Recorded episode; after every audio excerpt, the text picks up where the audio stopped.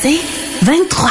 L'essentiel de Louis Lacroix pour ne rien manquer de l'actualité. Bon, évidemment, tout le monde parle dans les différents quotidiens et même à l'international. Ça a été une nouvelle extrêmement, euh, euh, comment dire, euh, médiatisée hier. Là, c'est-à-dire que je regardais moi le New York Times, je regardais le Guardian à Londres, je regardais aussi le journal Le Monde. Tout le monde parlait, bien sûr, des excuses du pape hier lors de son passage en Alberta. Il a présenté des excuses très attendues aux victimes des pensionnats pour autochtones et des paroles qui ont été bien accueillis parfois et même euh, en fait certaines personnes sont restées un peu sur leur faim. D'abord, je vais commencer par euh, lire certains extraits de de ce qu'il a dit. Si vous voulez avoir vraiment le texte complet, là c'est en anglais, je comprends là, mais dans le Globe and Mail ce matin, on fait un exercice très intéressant en ce sens qu'on présente le texte intégral euh, qu'a lu hier le pape François, mais par la suite on le met en contexte avec certaines omissions, ce qu'on aurait dû dire, est-ce qu'on n'aurait pas dû dire, etc. Alors, euh, c'est intéressant l'exercice qui est fait dans le Globe and Mail. Mais euh, pour euh, faire un court résumé, le pape François a dit hier que, bon, il est juste de le rappeler car l'oubli conduit à l'indifférence. Et comme on l'a dit, le contraire de l'amour n'est pas la haine, c'est l'indifférence. Le contraire de la vie n'est pas la mort, mais l'indifférence à la vie ou à la mort. Il est nécessaire de rappeler à quel point les politiques d'assimilation et d'affranchissement, comprenant également le système des pensionnats, ont été dévastatrices pour les habitants de ces terres. Et là, il dit, je demande pardon en particulier pour la manière dont de nombreux membres de l'Église et des communautés religieuses ont coopéré, même à travers l'indifférence, à ces projets de destruction culturelle et d'assimilation forcée des gouvernements de l'époque qui ont abouti au système des pensionnats bien que la charité chrétienne ait été présente et qu'il y ait eu de nombreux cas exemplaires de dévouement envers les enfants, les conséquences générales de ces politiques liées au pensionnat ont été catastrophiques. Ce que la foi chrétienne nous dit, c'est qu'il s'agissait d'une erreur dévastatrice, incompatible avec l'évangile de Jésus-Christ. Alors, c'est une partie, bien sûr, euh, un extrait des excuses faites hier par euh, le pape François et c'est pas tout le monde qui a apprécié les excuses. Euh, entre autres. Euh, bon, évidemment, on a entendu les applaudissements de la foule, ça c'est clair, dès que les excuses ont été prononcées. Mais par la suite, il y en a d'autres qui disent, bon, en fait, l'aîné crie John Cryer dit, le pape a présenté ses excuses, je m'attends à ce qu'il euh, à ce qu'il travaille sur la guérison. Après tout, nous cheminons ensemble sur ce plan. Et euh, il y a des chefs qui trouvent, entre autres, que ça allait pas assez loin. Certains ont aussi euh, critiqué le fait que ce que j'entendais hier, en tout cas comme commentaire, c'est que à un certain moment, on a comme un peu mis la faute sur le dos des différents gouvernements. C'était un peu comme si on voulait comment dire, dire qu'on a été l'instrument des gouvernements. Alors, il y a eu des commentaires comme ceux-là qui ont été faits hier. Certains trouvaient, entre autres choses, que sur le fond, quand on a placé la coiffe traditionnelle avec les plumes d'aigle sur la tête du pape François, qu'il n'avait pas porté assez longtemps, qu'on aurait préféré qu'il euh, qu'il la garde en signe d'humilité justement et de contrition jusqu'à un certain point. Et ça, euh, c'est pas tout le monde qui a qui a apprécié. Euh, bref, euh, c'est quand même une poursuite. C'est quand même un événement historique dans sa forme, mais aussi dans la profondeur des excuses. C'est rare qu'on entend l'Église catholique faire acte de contrition aussi aussi important. Bref, il y a du pour, il y a du mauvais là-dedans. bien sûr, on verra si on va euh, maintenir ces euh, excuses-là à chaque euh, endroit visité par le pape au cours des prochains jours. C'est d'ailleurs ce que disait Ghislain Picard, le chef de l'Assemblée des Premières Nations du Québec et du Labrador, en disant, ben, ce serait peut-être le fun que ces excuses-là soient répétées à tout le monde, parce que c'est important de les entendre de la bouche même du, du pape pour les personnes notamment qui ont vécu le drame des pensionnats autochtones. Et certains disaient, ben justement, ça serait euh, important de les recevoir en personne, ces excuses-là. Alors, c'est bien beau de dire, oui, on les fait en général, on peut pas rencontrer l'ensemble des survivants, mais d'avoir justement, de le répéter à chaque fois qu'on visite les endroits où sont réunis ces, ces victimes-là, ben, ça serait peut-être apprécié par tout le monde.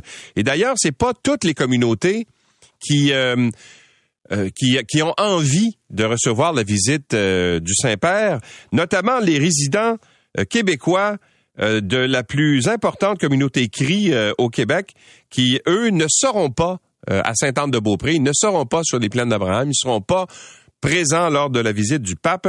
Ils vont plutôt se rendre à Chisasibi, qui est une, euh, un territoire cri euh, dans le nord du Québec, à 1400 kilomètres de Montréal, pour se recueillir en groupe et donc euh, essayer de faire une espèce de démarche, si on veut, d'acceptation de ces excuses-là, mais sans être présent. Et ce qu'on dit, c'est que si on devait se rendre là-bas, en personne, ben, ça rouvrirait des blessures importantes et on a décidé de ne pas y aller, de ne pas se rendre là-bas, mais plutôt de vivre ça en communauté euh, dans le nord du Québec. Et donc, ce sera au cours des, des prochains jours.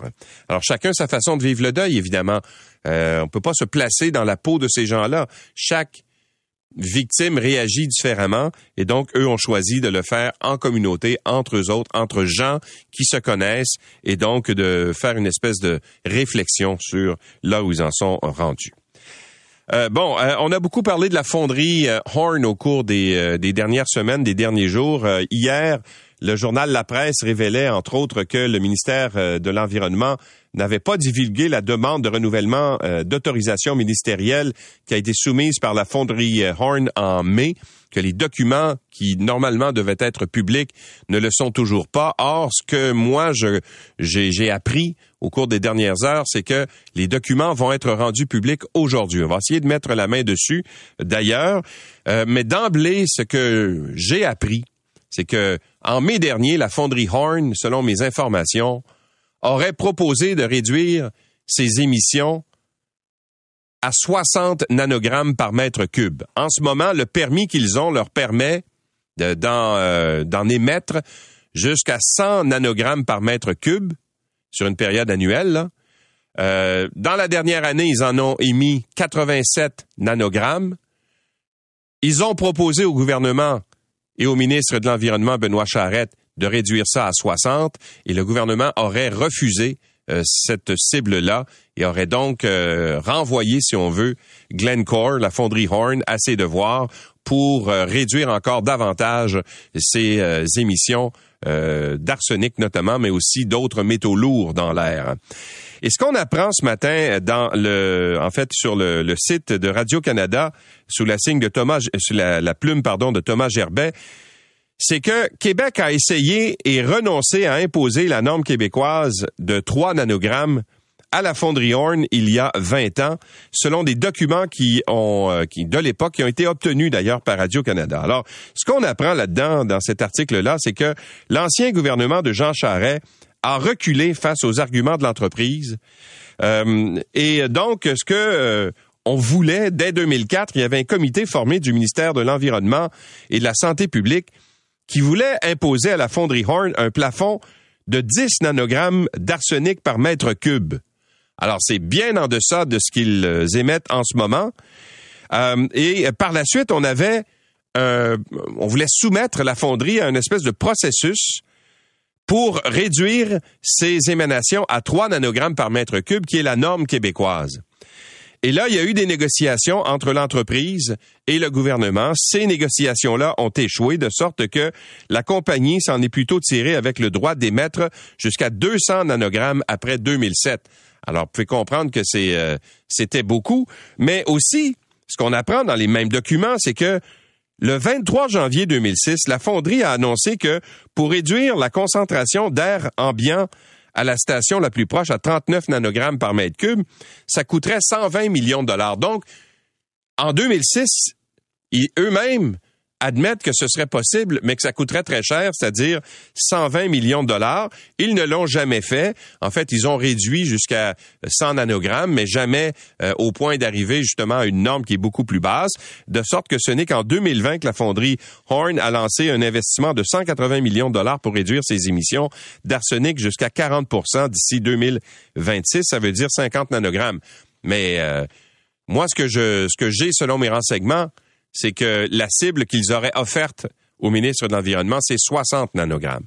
Alors, on avait la semaine dernière le, le, responsable, M. Bélanger, là, euh, du secteur euh, ingénierie pour l'ensemble des usines de Glencore en Amérique du Nord qui nous disait que n'a jamais voulu nous cibler sa cible mais qui avaient quand même admis qu'ils étaient prêts à investir et qu'ils n'avaient pas nécessairement besoin de l'argent du gouvernement pour, pour réduire les, euh, les émanations. Mais on n'a jamais dit quelle était la cible. Alors moi, ce que je, je crois comprendre, en fait, c'est que euh, on va euh, essayer, en fait, on demande à la fonderie d'en émettre moins que, que les 60 proposés. Mais en même temps, écoutez, qu'est-ce que le gouvernement a à perdre là-dedans? La population en général, le conseil de ville là-bas, Madame Dallaire, la mairesse, tout le monde dit on veut 3 nanogrammes. Alors, si tout le monde demande ça, ben là, l'opinion publique euh, est satisfaite avec la norme minimale. Alors, je comprends pas où on, aurait de quoi à perdre. Donc, il faut, euh, je pense, resserrer la vis. Mais là, ce qu'on comprend, c'est que si on avait accédé à la demande à l'époque du gouvernement libéral, ben, ça ferait 20 ans aujourd'hui qu'on aurait moins d'émanations euh, et donc la qualité de l'air serait encore meilleure en ce moment. C'est au tour des tout petits de tendre le bras. Euh, on en parle bien sûr dans le Devoir ce matin, dans la presse aussi, en fait dans tous les quotidiens, parce que depuis hier, ben la vaccination chez les euh, six mois à quatre ans euh, a commencé en fait, et donc euh, près de 6000 petits âgés de six mois à quatre ans vont recevoir une dose de vaccin de la COVID-19 dans les prochains jours, ou encore ils l'ont même obtenu hier parce qu'il y avait déjà des enfants qui recevaient le, le vaccin hier. La vaccination de ce groupe d'âge a donc commencé. Il y a près de 400 000 enfants québécois dans cette tranche d'âge qui pourraient être admissibles à cette vaccination anti-COVID 19 mais il y a 5955 rendez-vous qui ont été pris euh, euh, entre le 21 juillet et le 25 juillet à 15 heures,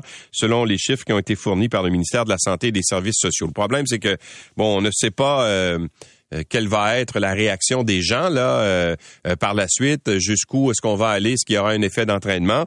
il y a un professeur à la clinique de pédiatrie générale du CHU Sainte-Justine, le docteur Olivier Drouin, qui lui pense que les gens vont mm, peut-être y aller davantage au fur et à mesure qu'on va s'approcher de la période euh, scolaire, là, parce que c'est, c'est, l'une des craintes. Bref, euh, ça a commencé. Euh, si on regarde certains sondages, par contre, on peut se rendre compte que c'est pas c'est pas tout le monde qui est prêt à se lancer dans cette dans cette vaccination là. Il y a beaucoup de gens qui sont réticents. J'ai pas les chiffres devant moi, je les avais tantôt, je les trouve plus, hein. mais il y a quand même une certaine réticence de la part des gens à vouloir justement faire vacciner les les tout petits. attendez je les, ai ici, les chiffres. Alors voilà, il y a un sondage qui a été publié euh, récemment et qui a été fait pour le compte euh, de l'INSPQ, là, qui dit que 44% des parents ont l'intention de faire vacciner leurs enfants contre la COVID-19. 40% euh, des parents n'en auraient pas du tout l'intention, 16% seraient toujours indécis. Et parmi les parents qui n'ont pas l'intention de vacciner les enfants, 23% disent avoir des craintes qui sont liées aux effets secondaires possibles du vaccin. Et euh, une autre tranche de 23% ne voit pas l'utilité du vaccin puisque les conséquences pour la santé de leur enfant sont faibles et 16% des parents jugent les enfants trop jeunes pour recevoir ce type de vaccin. Alors, vous pouvez voir qu'il y a 70 000 doses, euh, soit dit en passant, qui ont été euh, réservées à court terme pour le Québec et pour les enfants. Bon, à part ça, qu'est-ce qu'on retrouve? ah ben tiens, ça c'est intéressant. Hier, le président de Rogers euh, a reconnu que la compagnie avait échoué à protéger ses clients finalement. Ce jour-là, nous avons échoué à être le réseau le plus fiable au Canada, a admis le PDG de Rogers, Tony Staffieri. Et euh, il a fait cette déclaration lors de son témoignage devant le comité permanent de l'industrie et de la technologie hier à Ottawa.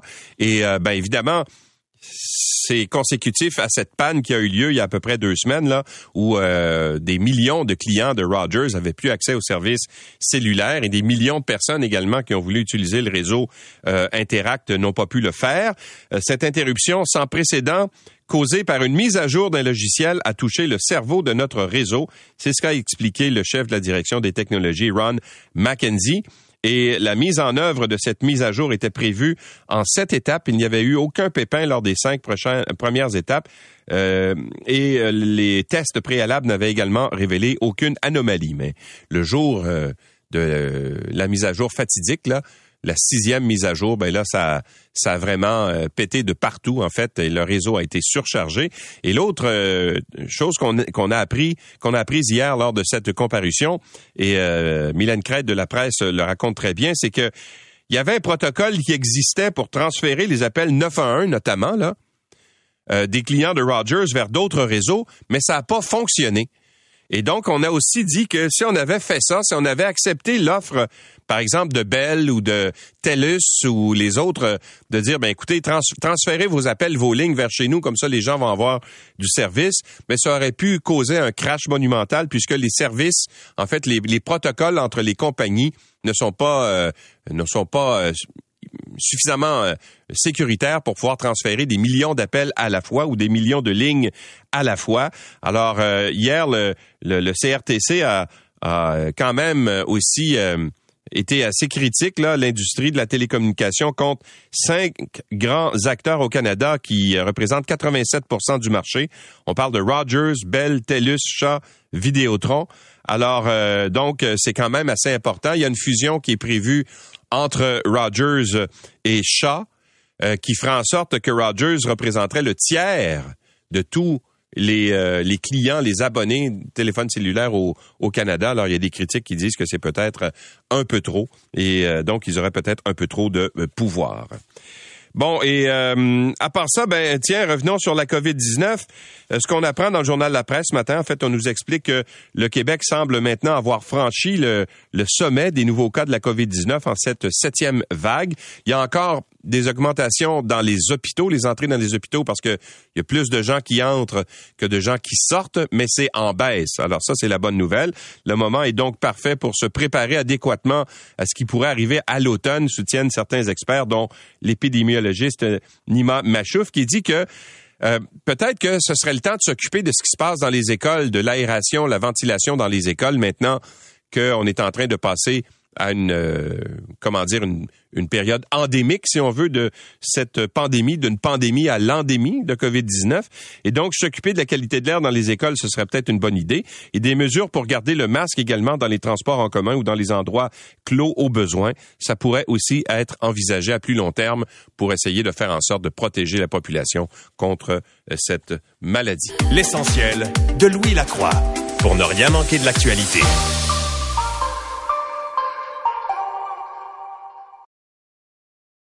L'essentiel de Louis Lacroix, puisqu'il faut se lever même l'été pour ne rien manquer de l'actualité. Le comité permanent du patrimoine canadien va entendre aujourd'hui et mercredi euh, différents intervenants relativement aux événements qui euh, euh, concernent entre autres Hockey Canada et donc on se souvient bien sûr de tout le scandale entourant cette présumée affaire de viol qui serait survenue en 2018. hier, le Hockey Canada a présenté son plan d'action en six piliers qui vise justement à essayer de corriger, si on veut, l'action de cette organisation organisme euh, qui euh, est dans la tourmente depuis un certain temps. Pour en parler, la ministre Pascal Saint-Onge, ministre des Sports et ministre responsable de l'Agence du développement économique du Canada pour les régions du Québec. Bonjour, Madame Saint-Onge. Bonjour. Alors, vous allez vous-même comparaître aujourd'hui devant euh, devant le, le, comité permanent du patrimoine canadien. Qu'est-ce que vous allez dire au juste? Bien, euh, je vais réitérer les trois conditions, entre autres, euh, qu'on a données à Hockey Canada pour euh, avoir du financement, puisque il y a quelques semaines, j'ai décidé de suspendre le financement d'Hockey Canada à la lumière de leur premier témoignage. donc, parmi ces trois conditions-là, il y a évidemment l'audit financier qui est en cours présentement, où on fait des vérifications pour s'assurer qu'il n'y a pas de fonds publics qui a été utilisé pour régler l'affaire hors cours. Il y a euh, aussi le rapport et les recommandations qu'on a demandées euh, de l'agence là qui euh, avait enquêté sur l'affaire et également leur plan pour mettre en place ces, ces recommandations-là. Puis aussi que Canada signe avec le nouveau bureau de la commissaire à l'intégrité dans le sport, qui a été mandaté pour euh, recevoir les plaintes concernant les abus, la maltraitance dans le sport. Bon, alors le plan, euh, ils en ont présenté un hier en six euh, piliers. On parle entre autres de la mise en place d'un nouveau mécanisme de signalement de traitement des plaintes de violence et de harcèlement sexuel. On réitère aussi l'intention de procéder à une révision de la gouvernance. est-ce que ce sont, vous avez lu ce plan-là, bien sûr, bien sûr. Est-ce qu'il, est-ce vous satisfait jusqu'à maintenant?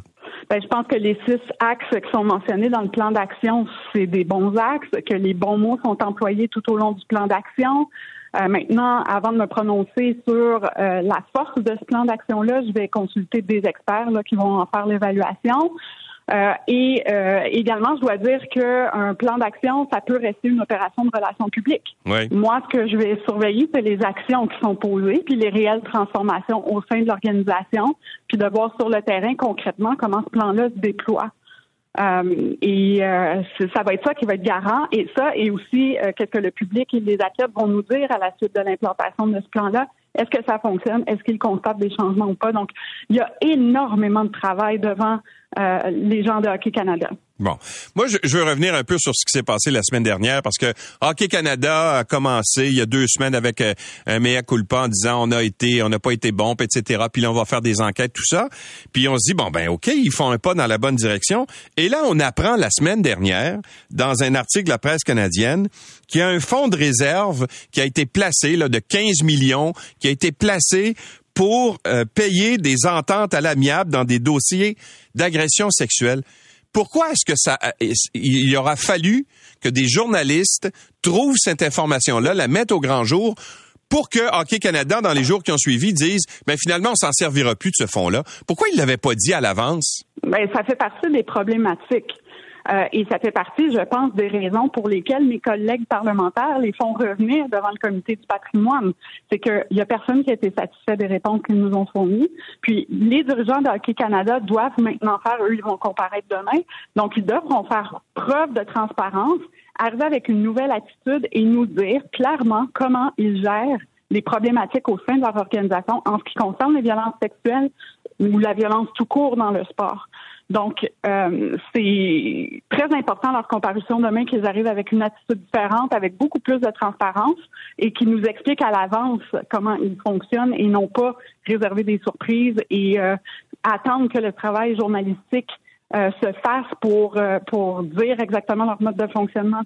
Ben oui, c'est ça. Et, autre euh, chose qu'on apprend la semaine dernière aussi, c'est que bon, TSN est sur le point, était sur le point de sortir vendredi une histoire en ce qui concerne euh, une autre euh, histoire de viol collectif là qui est survenue en 2003 à Halifax lors des championnats, championnats du monde de hockey junior. Et là, ils vont de l'avant eux autres mêmes pour ils prennent les devants pour révéler cette histoire-là. S'ils le savaient déjà ce qui s'était passé en 2003, pourquoi ils l'avaient pas dit? Ça fait partie des nombreuses questions euh, auxquelles euh, les dirigeants devront répondre lorsqu'ils vont témoigner demain devant le, comité euh, parlementaire du patrimoine. c'est leur, leur, façon de faire, cette culture du silence-là, la culture des violences sexuelles aussi, ils doivent nous fournir beaucoup plus d'explications au sujet de ce qu'ils ont fait dans les dernières années pour lutter contre ce phénomène-là, pour encadrer les joueurs pour leur parler de consentement, leur parler de comportement toxique. Je crois pas qu'il y a beaucoup d'éducation qui a été faite. Je crois pas qu'il y a beaucoup d'encadrement parce que sinon, on n'aurait pas les révélations qu'on a au cours des derniers jours. Ça, ça doit faire partie des gros changements au sein de l'organisation. Bon. Qu'est-ce que vous pourriez exiger comme transformation chez euh, Hockey Canada? Est-ce que vous pourriez demander qu'on change carrément la, la gouvernance de cet organisme-là? Ben, moi, mon rôle en tant que ministre des Sports, puis ce qui me ce qui me lie avec euh, avec les organisations sportives canadiennes, avec toutes les fédérations sportives qui sont soutenues par du financement fédéral, c'est d'abord et avant tout les ententes de contribution.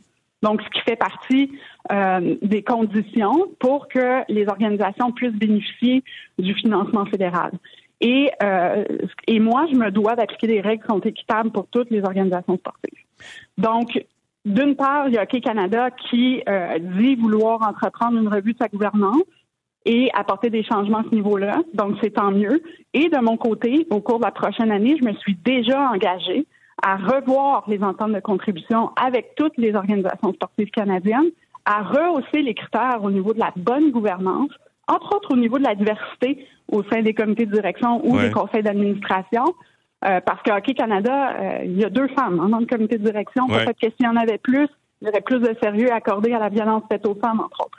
Donc, de revoir les critères de gouvernance pour toutes les organisations sportives, s'assurer aussi que toutes les organisations sportives adhèrent au bureau de la commissaire à l'intégrité dans le sport pour que les athlètes, à l'échelle nationale, aient un endroit où se tourner quand ils font face à des abus ou encore à de la maltraitance. Ouais. Il y a combien d'organisations justement qui sont tributaires de subventions de votre ministère, autrement dit qui sont sous votre coupole?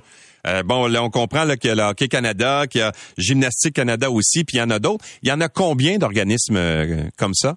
Ben, j'ai pas le chiffre exact, mais ça tourne aux alentours de 80.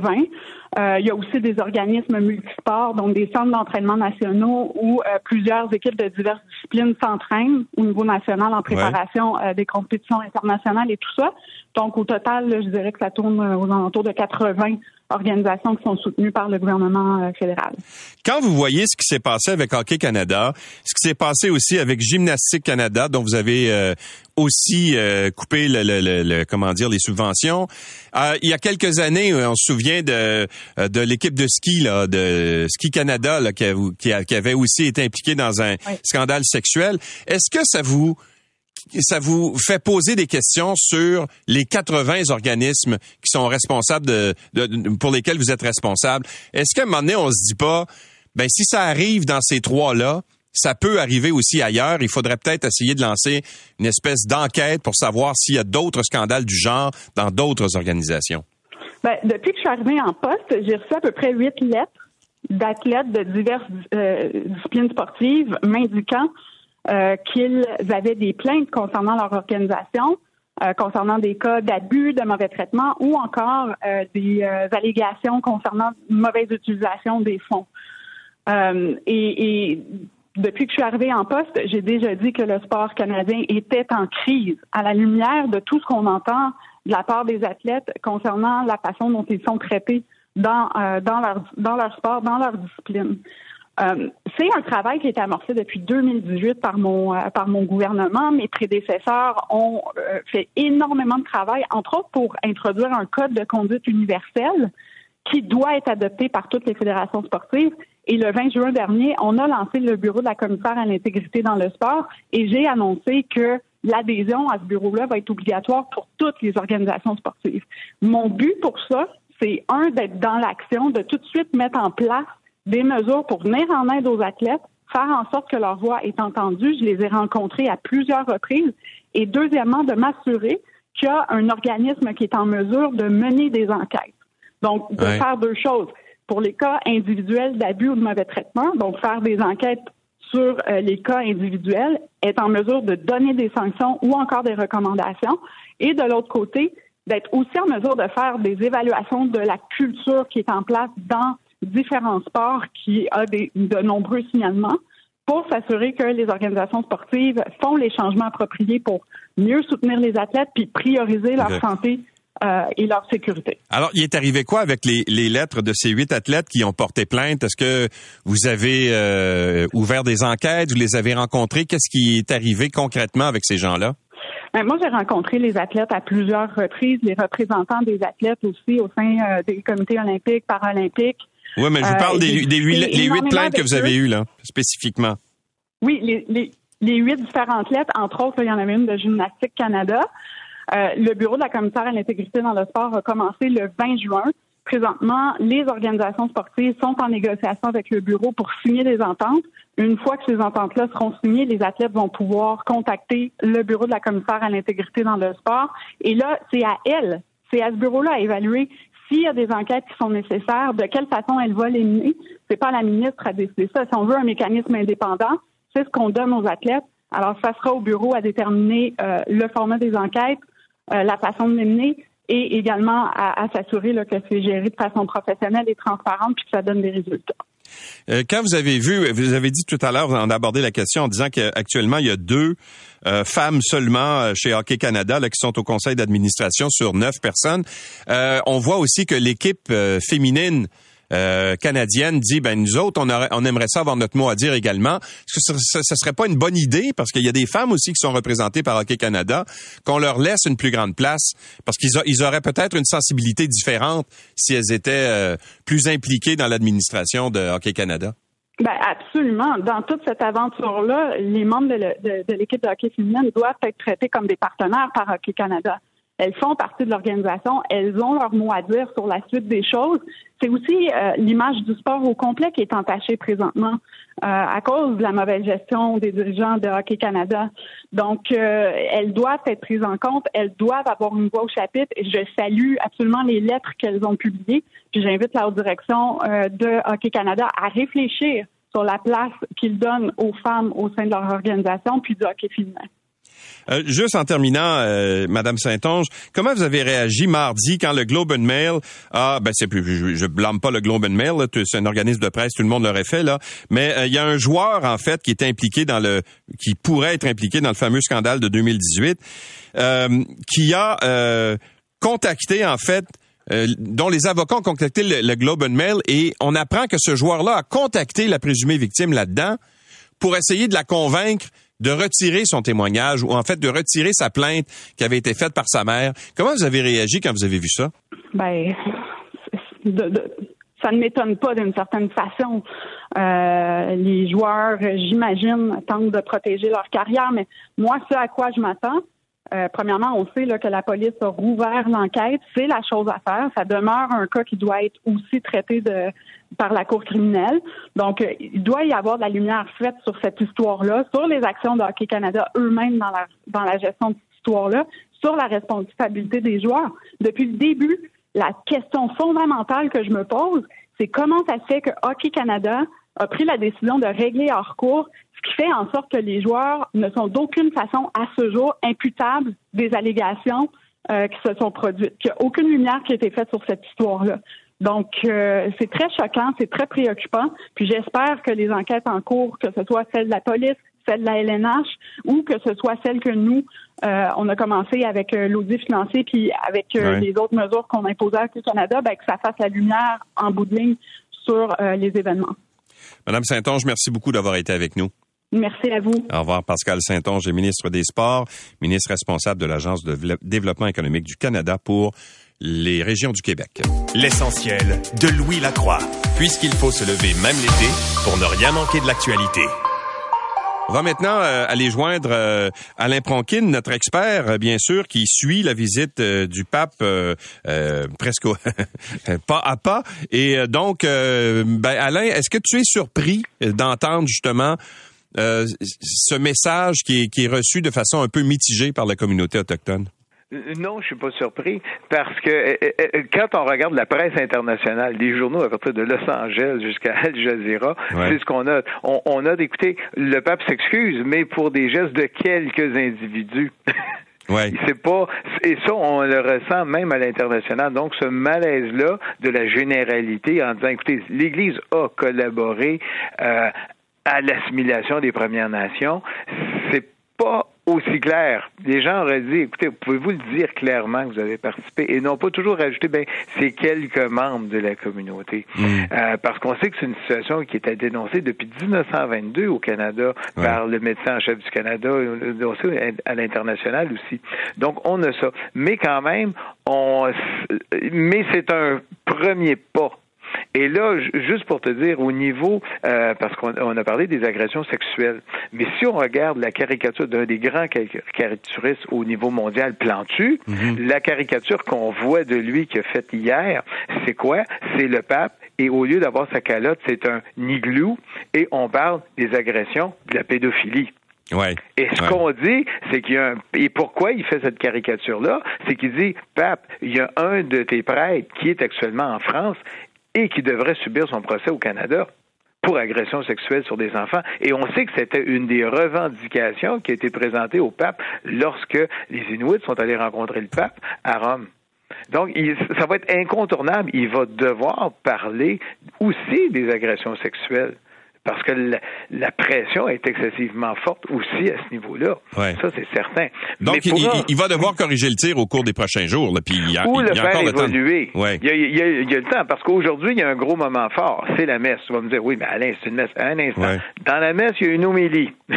Et qu'est-ce qu'il va dire dans l'homélie? Est-ce qu'il va y aller, parce qu'on sait que le texte officiel qu'il va lire, euh, qui, on devrait avoir un embargo si jamais on reçoit le texte, on reçoit le texte au moment que la messe commence, puis l'embargo, c'est à la fin de la messe. Mais ça, on l'a pas encore. Il n'y a personne qui a accès à l'homélie. Et qu'est-ce que dit cette homélie? Et c'est là, quand il sort du texte écrit, euh, c'est là on va voir il s'en va où dans ses pensées. Mais ce qu'on sait au niveau de la messe actuellement, c'est qu'il va y avoir plusieurs représentants des Premières Nations qui vont être sur place, qui vont co-célébrer. Il va y avoir des diacres qui vont être sur la scène avec le pape. Je pense que c'est un diacre issu des Premières Nations qui va faire la lecture de l'Évangile. Ou c'est ça, il faut voir quel texte va être choisi. Mm-hmm. Et il va même avoir des femmes, euh, une femme autochtone des Premières Nations qui va faire la lecture d'un des textes bibliques. Donc, on sait qu'il y a une présence sur scène parce que c'était le grand danger. Il y a une messe. Est-ce que ça va juste être des prêtres, des évêques, des archevêques euh, et qu'il n'y aura pas de présence des Premières Nations vis-à-vis une, salle où il y a beaucoup de gens des Premières Nations? Et c'était ça qui était. Est-ce que ça va être encore de l'enseignement de la culture dominante sur l'autre? Non, il va y en avoir mais au moins, c'est un pas dans la bonne direction. Mais là, il s'agit de voir quels vont être les prochains mhm. pas. Et, justement, bon là, on parle bien sûr de bon, tu parles de la messe, l'homélie qu'il y aura, qu'il y aura aujourd'hui. C'est la première messe qu'il va donner euh, depuis son arrivée là, il, y a, deux jours. Quelles sont les étapes importantes aujourd'hui qu'il faut surveiller aussi? Aujourd'hui, c'est ça. Et la deuxième, ça va être le pèlerinage, parce qu'un pèlerinage annuel depuis 1887 au lac Sainte-Anne, dans le nord, de, près d'Edmonton, et il va se rendre là. Il va encore rencontrer des victimes, il va encore rencontrer des, des, des, des, survivants de pensionnats et il s'agit de voir qu'est-ce qui va se passer à ce moment-là, parce que ça va être des moments de recueillement. Et il est ici pour rencontrer les victimes du système qui a été ici au Canada. Donc, ça va être à voir parce qu'on sait qu'il est toujours limité à deux événements. Fait qu'il y a la messe qui va célébrer, je pense, à partir de 11h, 11h30 euh, au Commonwealth Stadium. Et par la suite, il va y avoir euh, la grande rencontre au, au lac Saint-Anne. Puis il faut pas oublier, aujourd'hui, c'est la fête de Sainte-Anne, qui est la grand-mère de Jésus. Et c'est une journée très importante pour les Premières Nations parce que les Premières Nations reconnaissent l'importance des grands-parents et surtout des grands-mères. Donc, journée importante pour les Premières Nations. C'est déjà un lieu de pèlerinage. Le pape fait une messe pour Sainte-Anne. Donc, je, ne suis pas un devin, mais d'après moi, il va parler du rôle des grands-parents, il va parler des grands-mères, il va parler de la mémoire. Et la mémoire est importante parce qu'il a demandé quoi, le pape? Il a dit, écoutez, il va falloir faire la lumière sur la vérité du passé. Ça veut mhm. dire quoi? Sortir nos archives? C'est pour ça que j'ai ben, hâte de voir qu'est-ce qu'il va dire. Et jusqu'à quel point, justement, on va donner accès à ces fameuses archives là, dont la communauté euh, aimerait bien euh, avoir, euh, avoir en fait, la teneur, finalement, de, de, tout ça. Ouais. Ben ça, ça c'est toute la, puissance de la machine. Il faut juste penser, Louis, que la correspondance des gens qui étaient dans un camp de concentration en deuxième guerre mondiale, qui écrivaient au pape, on commence à la rendre publique. Ouais. Il faut, faut, penser à ça. Donc, on va les avoir quand, ces archives-là? Voilà. Et dans quel état? Est-ce que ça a été bien classé ou mal classé? Est-ce que les gens vont arriver en disant, ben voici, vous avez euh, 50 mètres de documents qui nous viennent des pensionnats? Bonne chance. On ne sait pas dans quel état ça a été fait. Alors, on verra justement la, suite. Merci beaucoup, Alain Pronkin, d'avoir été avec nous. On se reparle euh, bien sûr plus tard. Au revoir. Bonne journée, Louis. Bien sûr, au revoir. Alain Pronkin, donc, euh, qui est notre expert en religion, qui suit la visite euh, du pape. L'essentiel de Louis Lacroix, pour ne rien manquer de l'actualité.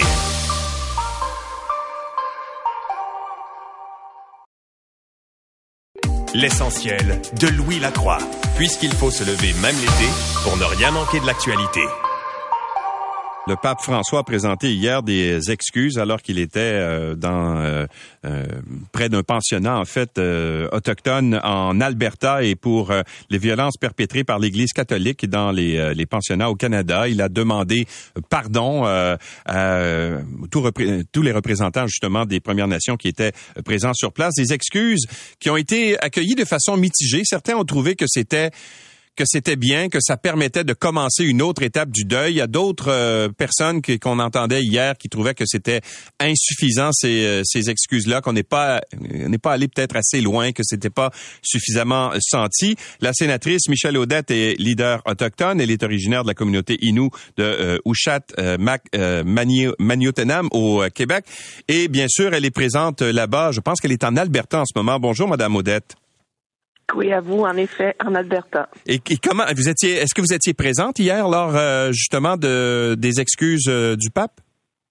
Oui, j'étais euh, à quelques pieds là. J'étais entourée de familles de survivants et survivantes, de gens qui ont qui ont vécu là, les, les effets du pensionnat, mais aussi la présence dans un pensionnat. Et c'était assez. J'étais bouche bée, je vous dirais, mm-hmm. lors des, des échanges euh, en, en anglais, en espagnol, en anglais, en espagnol, en observant tous ces gens-là. Et comment ça a été reçu, Madame Odette? Vous qui étiez sur place, là, vous étiez à même de, de, de, de voir la réaction des gens. Et c'est différent, je pense, de les écouter à la télévision, de les écouter à la radio, de, de lire même les excuses. Quand on est sur place, évidemment, le message passe plus directement. Comment ça a été reçu sur place, les excuses hier? Bonne question. Sur place, j'étais sûre que les gens allaient tomber, allait euh, avoir beaucoup, beaucoup d'émotions et je pense que la communauté était prête. Il y avait beaucoup de gens là pour euh, accompagner un individu ou un groupe. Et euh, les gens ont filmé, ont écouté avec leur cellulaire intelligent. Là, ils filmaient là, chaque parole. ils étaient très attentifs. J'ai senti des gens entrer dans l'espace et repartir dans l'espace avec un sourire et d'autres. Euh, moi, je suis curieuse. J'allais vers les gens. Les gens passaient des fois que j'étais une ministre ou une ancienne ministre, j'imagine Mme Raybould ou quelqu'un qui ont déjà vu à quelque part. Alors, j'allais les voir puis je leur disais, et puis, ben, j'ai besoin de digérer. Euh, je suis pas sûre. Mais je sentais, là, euh, comme vous l'avez bien dit au début, mitigé. Des émotions mitigées. Oui. Et euh, c'est plus tard dans l'autobus, nous, on s'est dit, il manquait des mots. Il manquait des mots pour la guérison, violence sexuelle. C'est ça, hein? Ça, c'est un des reproches importants qui a été fait. On n'a jamais parlé de cet aspect-là dans, dans, en fait, dans, dans tout le discours euh, du pape François. Ces mots-là, ce ne sont jamais arrivés. Et ça, c'est important hein, aussi pour, pour la communauté. Tellement parce que les gens proches de moi, mon expérience à l'école de jour, euh, qui est le même prêtre, la même, les mêmes sœurs, mais je veux dire le même système. on est cette génération-là qui qui n'a peut-être pas de preuves papier parce que c'est rare qu'on va dire oh oui by the way je t'ai violé là ou je t'ai agressé. Mais les cicatrices on les porte. Et j'ai parlé avec ma mère quand je suis revenue j'osais pas puis je l'ai fait. Et elle pleurait. Elle elle, voulait rien savoir de ça elle dit trop tard. Ça m'a fait mal ça m'a brûlé. Aujourd'hui je me relève et je fais des choses pour moi puis ma nation. Je suis forte maintenant. Mais de savoir que la violence sexuelle n'a pas été nommée c'est des milliers de gens encore vivants qui espérait entendre que cet homme reconnaît que cette grande Église a aussi fait ça. Et ils, le savent, c'est dans les archives. C'est écrit noir sur blanc, on l'a su encore plus la semaine passée mhm. parce que quelqu'un du Manitoba a eu accès aux archives euh, au Vatican et il a parlé de cette cette euh, de, de prêtres qui avaient des, des, des, des tendances sexuelles vers les jeunes autochtones, il fallait les rapatrier ou les changer de place. Il l'a nommé, ça. Ce chercheur-là. Mais, pas l'Église. Ouais, l'Église, l'Église refuse de le faire. Et, mm. mais maintenant, évidemment, il y a encore des, des rencontres, des visites qui vont être faites au cours des prochains jours. Est-ce que vous vous attendez à ce que on corrige le message euh, du côté euh, de l'entourage du pape François? Je m'attends à ça. Euh, puis je me suis trompée mais en dedans moi, il y a quelque chose qui me dit, euh, à cause qu'il y a des recours collectifs contre des communautés religieuses, comme au Québec, on, a eu des familles suite à l'enquête nationale sur les femmes et filles autochtones qui ont dénoncé certains curés chez les Oblats. Euh, je suis sûre que l'entourage du prêtre, on, tu vas pas là, là, tu dis pas ça. Et je sais pas pourquoi on disait ça, ma mère et moi. Elle trouvait que pour lui, il porte un message puis il est pas soutenu par ceux et celles qui vont appliquer les excuses au Québec dans la grande communauté. Alors, euh, on m'a dit hier soir que peut-être il allait changer son discours. Mais tu sais, ça, c'est du mocassin télégramme, mon équivalent de mémérage. Là. Ouais. Euh, mais si, si c'est vrai, tant mieux. Si son discours change à chaque jour pour aller plus fort, euh, on se reparle, vous et moi, puis je fais mes excuses publiques. Sinon, on se reparle pour dire, ben, j'espérais entendre mhm. ces mots-là. À votre connaissance, est-ce que euh, la communauté ou les communautés ont sensibilisé l'entourage du pape François justement à ce manquement important que vous avez ressenti dans le message? Je je suis sûre que lorsque les nations et les leaders sont allés euh, à Rome, ces, ces histoires-là, elles ont peut-être été euh, transmises. Mais même nous, pendant l'enquête, c'était difficile que les gens nous parlent d'un viol ou d'une agression. C'était quelques mots, mais allaient parler de, de l'impact, du dommage que ça a fait. Donc, il y a encore ce, ce mal d'être à l'aise de parler de ça ouvertement. Les gens, je suis sûre qu'ils l'ont bien briefé. Euh, ils mhm. ont une machine. Si on me dit que c'est l'homme le plus... Mes ados qui me disent que c'est l'homme le plus protégé sur la planète, c'est qu'il est aussi bien entouré de juristes, de, de, de, gens qui sont capables de spin docteurs et ainsi de suite. Là. Mais ça, je présume. Là. Ouais. Euh, euh, est-ce que vous croyez qu'il y a eu de la pression de la part de l'Église catholique canadienne et québécoise aussi pour faire en sorte, justement parce qu'il y a des poursuites en ce moment qui sont devant les tribunaux, de ne pas aller là? Je, je, je dirais encore euh, juste par mon senti, puis là, ça, c'est pas scientifique, c'est pas prouvé. Je suis sûre que oui, c'est un feeling, un sentiment que j'ai. Euh, hier, en discussion encore, on a toutes sortes de gens autour de nous, des gens du cabinet, des gens euh, du, de la base, des communautés, qu'il y aurait eu, puis des gens, de journalistes, qui auraient eu de fortes pressions pour pas qu'ils viennent au Canada de la part de, des leaders de cette communauté religieuse. Leader, on parle peut-être des évêques ou euh, j'ai pas de nom, mais j'écoutais ça puis je me disais ah je suis pas surprise, je suis pas surprise.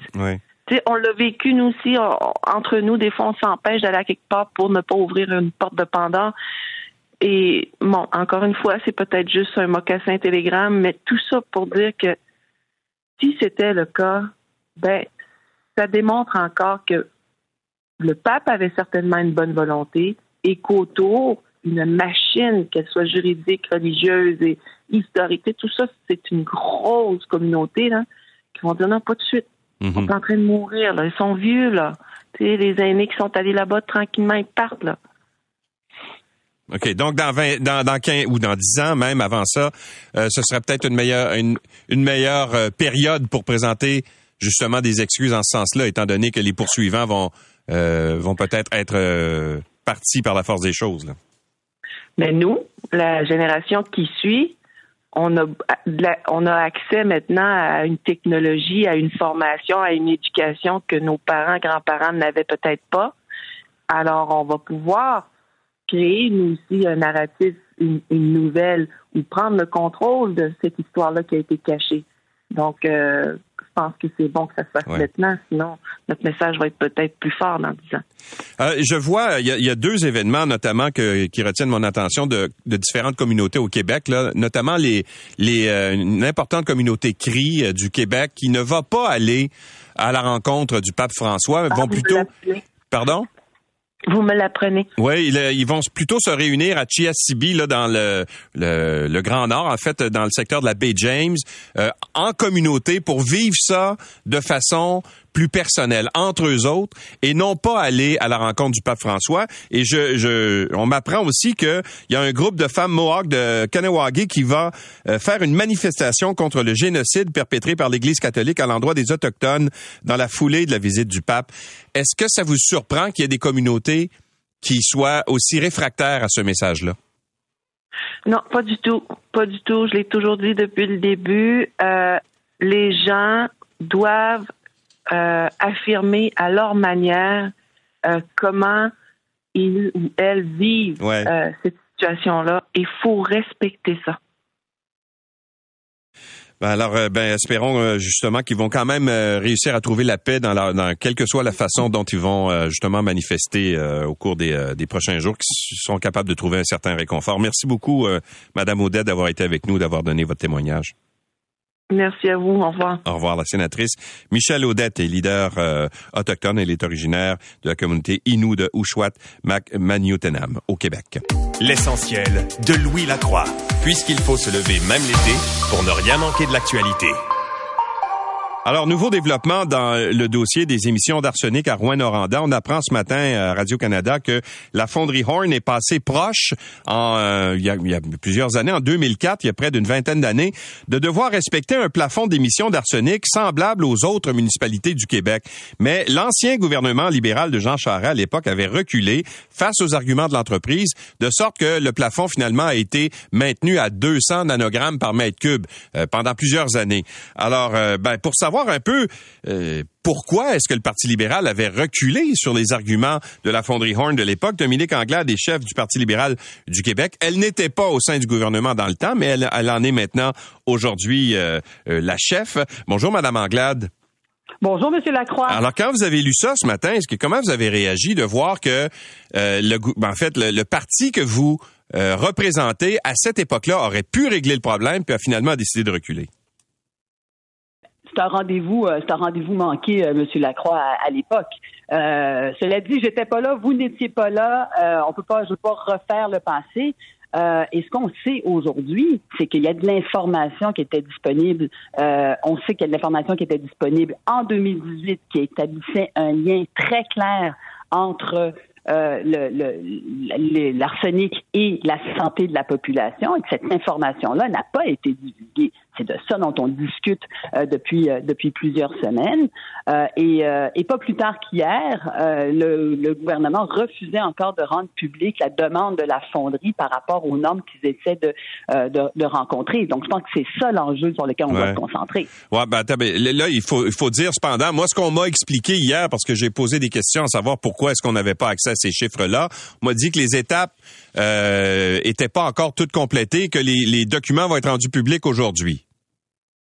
Écoutez, Monsieur Lacroix, si vous pensez que le document était rendu public euh, parce qu'il n'y a pas eu d'article hier. Je pense que c'est très clair que parce qu'il y a eu de la pression hier, on rend les documents publics aujourd'hui. En fait, lorsque vous regardez ce que dit euh, le Conseil euh, régional de l'environnement de la et Témiscamingue, ça devrait être rendu public, ce genre de document-là. Peu importe, on n'aurait pas à le demander.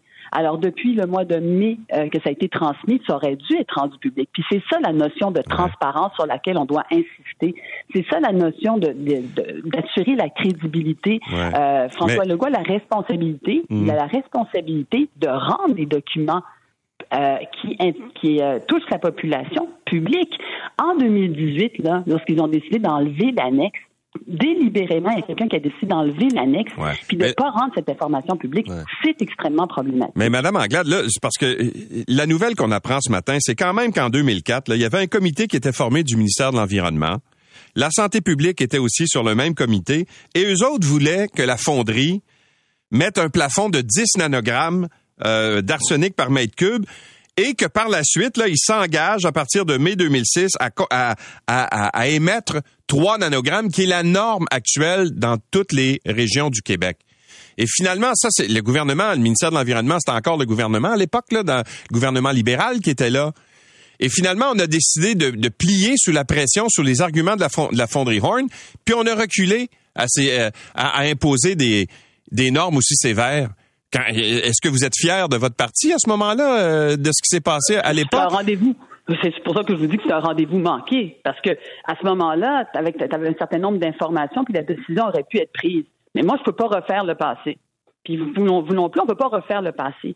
Mais l'information qui était disponible à l'époque n'était pas aussi précise que l'information, puis d'ailleurs, c'est Claire Bolduc qui le disait aujourd'hui dans l'article, n'était pas aussi précise que ce qu'on a aujourd'hui. Aujourd'hui, il y a des liens très clairs. En 2018, on a des liens très clairs qui sont établis entre l'arsenic et la santé de la population. Et cette information-là qui établit ces liens clairs-là n'ont pas, n'a pas été rendue publique. Et on continue aujourd'hui d'avoir l'information qui n'est pas transmise à la population. Je pense qu'il y a une position claire de la part de François Legault qui doit être prise, c'est-à-dire d'assurer que toute l'information par rapport à l'arsenic, toute l'information par rapport à la santé de la population soit rendue publique peu importe. Ça, c'est ce qu'on doit avoir comme, euh, comme, comme, comme Québécois. C'est à ça dont on doit s'attendre aujourd'hui en 2022. Euh, près de 20 ans plus tard par rapport à ce qui s'est passé euh, à l'époque. Selon les informations que j'ai obtenues euh, au cours des, des dernières heures, on me dit que la demande, en fait, le, dans la demande de renouvellement de permis faite par la fonderie Horn en mai dernier, le plafond que proposait, c'était 60 nanogrammes. Et que quand ils ont fait cette proposition-là, ça a été rejeté par le ministère de l'Environnement qui a renvoyé, en fait, euh, Glencore à ses devoirs en disant, ben là, vous, vous êtes capable de faire mieux que ça. Euh, comment vous réagissez à ça quand on dit 60, ben, c'est pas suffisant, puis il faut aller en bas de ça? Ben, c'est sûr qu'il faut aller en bas de ça. Regardez les normes, la norme québécoise à trois. Je veux dire, c'est évident qu'il faut un plan de match qui nous amène à la norme québécoise. Il faut un plan de match qui va faire en sorte que on considère pas certains individus d'une manière au Québec, puis d'une autre manière dans une autre région. Alors, on vous proposez quoi, vous? Un environnement sain. Si on vous a d'avoir un environnement si vous étiez au ministère de l'Environnement, si vous étiez première ministre, ce serait quoi la norme que vous imposeriez à court terme euh, à la fonderie Horn? Moi, ce que j'aimerais avoir, c'est un plan de match qui nous mène à la norme nationale québécoise. Et s'asseoir avec l'entreprise et avoir clairement un plan de match qui nous mène à la norme nationale pour qu'on ait tous, qu'on soit tous capables de vivre dans un environnement sain. C'est ça que je fais. Et avec quel délai? avec les délais qui seraient avec la discussion qu'on aurait avec l'entreprise. Mais il faudrait que ce soit à court terme. Je veux dire, à court terme, il va falloir trouver des solutions qui vont faire en sorte qu'on va avoir un environnement sain pour toute la population, puis qu'on va être capable de rassurer la population. Mais la première étape pour rassurer la population, c'est d'abord d'être transparent puis de dire ce qui se passe. Je veux dire, ce document-là, qui datait du mois de mai, aurait dû être rendu public dès le départ. Et d'ailleurs, c'était même, c'est l'esprit de la loi que de rendre ce document-là public. Madame Anglade, merci beaucoup d'avoir été avec nous. C'est moi qui vous remercie. Au revoir. Dominique Anglade est chef du Parti libéral du euh, Québec. L'essentiel de Louis Lacroix, puisqu'il faut se lever même l'été pour ne rien manquer de l'actualité. Bon, maintenant, on va euh, s'attarder un peu à ce qui s'est passé hier. C'était la journée, la première journée, si on veut, le coup d'envoi de la vaccination chez les euh, tout petits entre 6 mois et 4 ans. Euh, il y a déjà 6 000 rendez-vous qui ont été pris pour cette tranche d'âge sur près de 40 000 enfants québécois qui ont qui, qui, sont nouvellement admissibles à la vaccination anti-COVID. Alors, 6 000 personnes sur 400 000, ça m'apparaît peu pour l'instant, mais évidemment, on est au tout début. La docteure Julie Saint-Pierre est pédiatre et les de pédiatrie à la faculté de médecine de l'université McGill. Bonjour, docteur Saint-Pierre. Bon matin. Alors, comment vous réagissez? Est-ce que, eh, d'abord, eh, est-ce qu'il y a un danger euh, pour les enfants de cet âge-là à recevoir euh, un vaccin de ce type-là? Non, pas vraiment. Puis en fait, euh, c'est ce que nos études là, euh, depuis euh, la fin du printemps nous démontrent autant pour Moderna que pour Pfizer que c'est un vaccin qui est extrêmement sécuritaire. C'est une dose qui est moindre, bien sûr, que chez les adultes. Et en fait, ce que je trouvais très intéressant, c'est que le CDC nous a dit même, vous savez, il y avait une rumeur à un moment donné voulant qu'il y ait des risques de myocardite à la vaccination. Ben en fait, ce qu'ils ont été capables de prouver avec le temps, c'est qu'il y en a moins qui ont fait vacciner nos enfants que si on ne les fait pas vacciner. Ah bon, OK. Vous voulez dire moins que si les enfants, par exemple, euh, sont atteints de la COVID-19, c'est ça? Exactement. Ouais. Alors, euh, euh, je, voyais un sondage là, je pense que c'est c'est 44% des parents qui ne veulent pas faire vacciner leurs enfants parce qu'ils ont ils, craignent justement le, les risques liés au vaccin. pour vous, cette crainte là est pas fondée elle n'est pas fondée dans le contexte où est-ce que tous ces parents-là acceptent la vaccination du calendrier régulier euh, pour euh, des, des, des, technologies vaccinales qui sont tout à fait similaires et très sécuritaires depuis des années. C'est sûr qu'avec toutes les fausses nouvelles, avec tout ce qui est véhiculé sur les réseaux sociaux, il y a une grande crainte, effectivement. On voit, c'est pas juste la vaccination contre la COVID, c'est elle aussi qui protège contre, contre les, certains cancers, comme le gardasil aussi qui a diminué dans la grande région de Montréal. Donc, faut faire attention. Il faut s'informer. Il y a, il y a dix bonnes raisons, en fait, de se faire euh, vacciner si on a moins de cinq ans. Le CDC nous a euh, établi ces dix euh, raisons-là pour des parents qui sont très, très sécurisantes. La première, en fait, c'est que même si les plus jeunes sont moins euh, à risque d'être hospitalisés, il y en a pareil. Là, moi, euh, en travaillant à la aux children et auprès de la clientèle souffrant d'obésité, on se rend compte que on, en a eu, là, mes collègues et moi, on a eu des tonnes de jeunes de 4-5 ans avec des maladies apparentes au, au Kawasaki qui sont extrêmement malades. Donc, la vaccination prévient ce genre de complications graves-là. Et c'est uniquement les enfants qui n'ont pas reçu de vaccin qui développent cette euh, complication. Quand on regarde dans des milliers de jeunes, là, il y a moins de mortalité aussi. Et euh, c'est quand même aussi on, faut pas oublier, hein, les enfants sécrètent moins de virus, donc sont moins à risque, ils vont mieux protéger leurs grands-parents, mieux protéger les personnes vulnérables autour d'eux. On a des hausses de décès à tous les jours, là. Mhm. Donc, euh, une, façon de prévenir ça, c'est les contacts avec des enfants qui seraient mieux vaccinés. Bon, je voyais, parce qu'il y, a des gens dans le sondage qu'on publiait euh, ce matin, euh, qui disent, ben pourquoi je ferais vacciner mon enfant? Parce que de toute façon, les conséquences de la COVID chez les enfants sont moindres que chez les adultes. Alors, est-ce que ça, c'est un... Ben, d'abord, est-ce que c'est vrai? C'est une fausse croyance, ben, C'est une fausse croyance parce que tu vas faire des symptômes puis tu peux être malade là un 7 à 10 jours pas mal à la maison. Euh, donc euh, c'est quand même pour les parents c'est invalidant puis le CDC ça fait partie des raisons de faire vacciner son, son enfant. Nos parents ils n'ont pas tant de congés que ça à passer avec des enfants malades à la maison.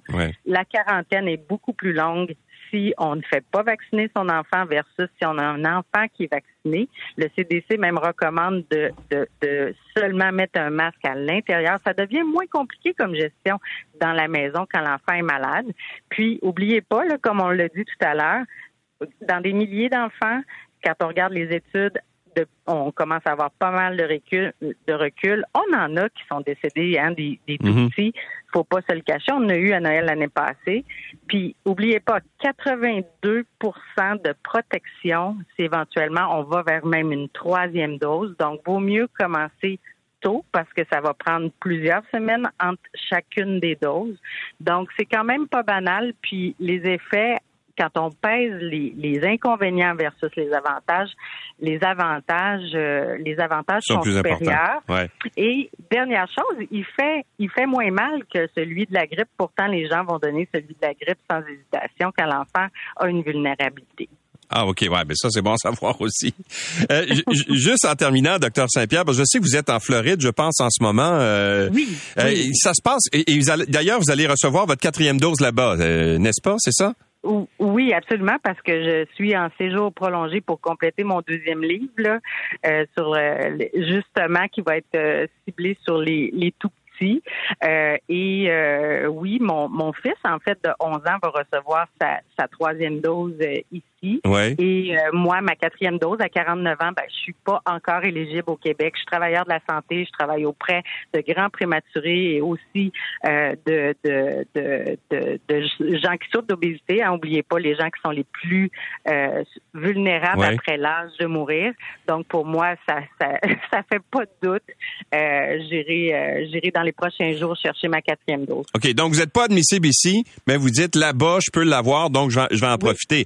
Et, et ça se passe comment? Ça, ça, se donne où? Est-ce qu'il y a des cliniques comme ici? Dans les pharmacies, c'est dans, euh, dans l'État de la Floride, c'est dans les pharmacies, les Walgreens, Walmart. Ouais. Euh, on peut aussi les recevoir dans les cliniques médicales.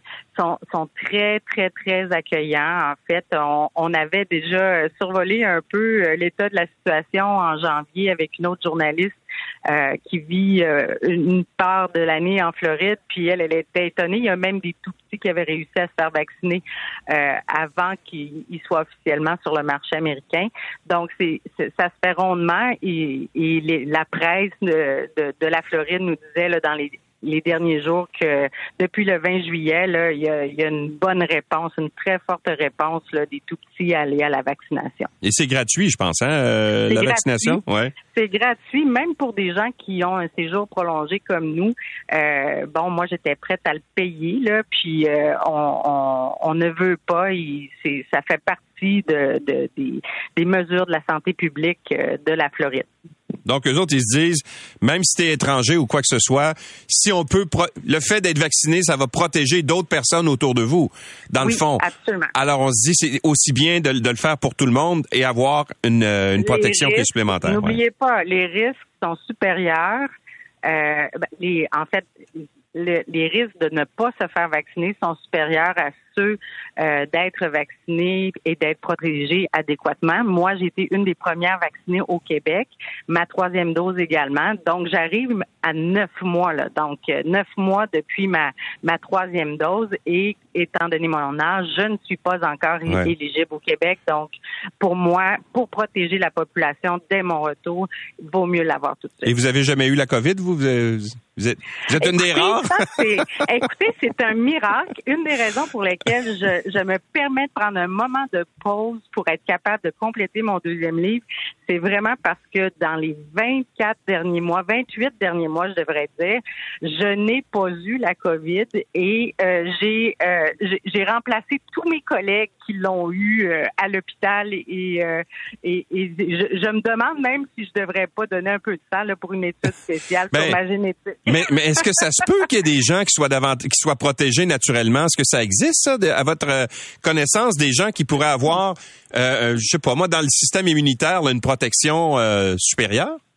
Écoutez, c'est possible. Il y a des études en cours. Là. Il y a des, il y a des, des... j'avais vu là à un moment donné après la deuxième vague, il y a des gens là en Afrique là, qui, qui regardaient ça. Euh, écoutez, ça serait des spéculations là, parce que j'ai pas vu d'études là, puis je lis beaucoup là sur le sujet. Donc, euh, mais mais c'est certain qu'il y a potentiellement des gens qui ont une protection.